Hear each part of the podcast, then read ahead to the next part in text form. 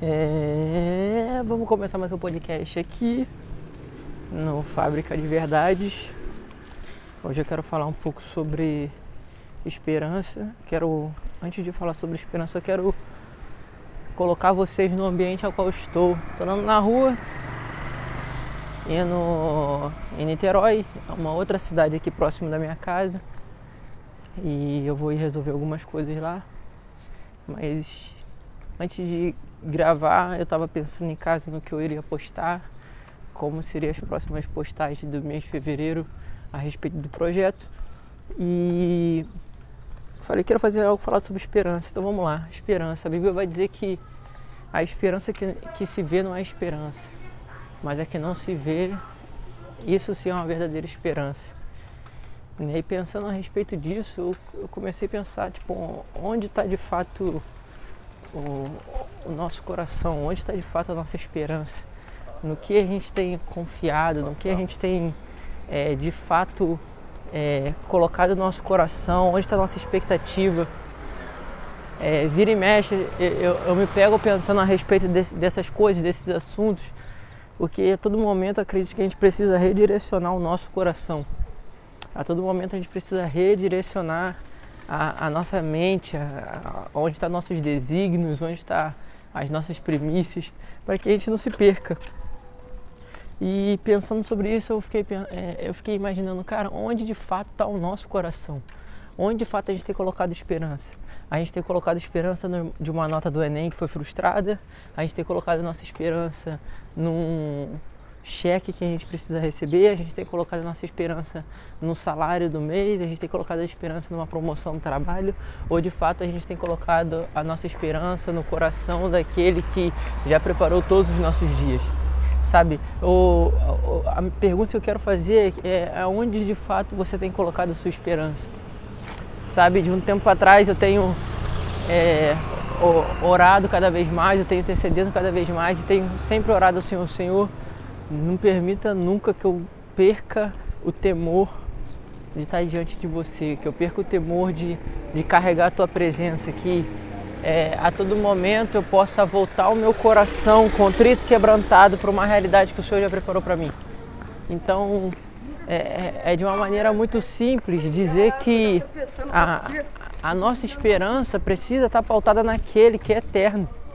Porque quando a gente pauta a nossa esperança naquele que é eterno, a gente começa a viver uma realidade eterna. A gente começa a viver um, uma, uma vida de fato que os céus prepararam para a gente. A gente começa a viver de, é, uma vida de fato que os céus declaram sobre nós. Então, a partir disso, a partir desse, desse pensamento, a partir dessa realidade, a gente começa a viver coisas que a gente nunca imaginou. A gente começa a acessar lugares que a gente nunca tinha acessado antes. Sabe, há um, há um tempo atrás eu, eu, eu parei para notar isso, eu parei para analisar a, a, diferença de pessoas que tinham a esperança em Deus e as pessoas que tinham esperança em algo terreno. E eu vou citar um exemplo, eu já gravei um vídeo a respeito disso. Inclusive, se você não me segue, vai lá me segue no meu Instagram pessoal que é o arroba. E aí, Bernardinho? E eu falo, eu falo sobre o setembro amarelo. E eu falo simplesmente assim, não siga as cores. Porque se você segue as cores, o dia que as cores acabam, a, a, os seus atos, as suas atitudes, a, as suas escolhas acabam também. Caicai, você está querendo dizer que o setembro amarelo ele é falho? Não, mas eu estou querendo dizer que você não precisa de um mês para amar uma pessoa que se suicida, se você pode fazer isso todos os meses. Então, se a tua esperança está em salvar uma vida, se a tua esperança está em mudar a vida de pessoas, se a sua esperança está em Deus, cara, você vai viver isso eternamente todos os dias.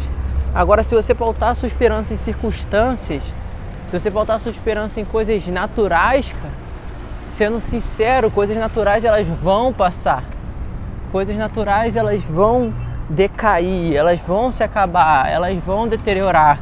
Só que Deus ele continua sendo eterno, ele continua entregando coisas eternas, mesmo que tudo se abale. Se os céus, se, ca... se os céus caem, Deus continua de pé. Se os céus se levantam, Deus continua de pé.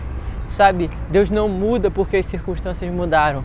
Agora as circunstâncias mudam porque Deus ele é único, porque Deus ele é imutável, porque Deus ele é eterno, porque Deus ele é poderoso, porque Deus ele está acima de tudo. Então ele está acima de algo temporal, ele está acima de algo passageiro, ele está acima de qualquer outra situação. Por quê? Porque ele é eterno. Se a nossa esperança está nele, a nossa esperança está certa. Se a nossa esperança está nele, nossa esperança está naquele que construiu todos os nossos dias. Se a nossa esperança está nele, nossa esperança está em fazer algo pautado na eternidade. Sabe? Eu quero te convidar. Eu quero te convidar a você colocar a sua esperança em Deus. Eu quero te convidar a você colocar a sua esperança no coração do Pai.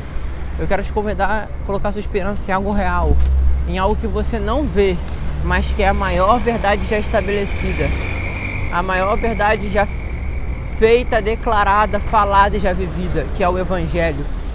O, o poder de Deus, o dínamo de Deus, a plenitude dos céus.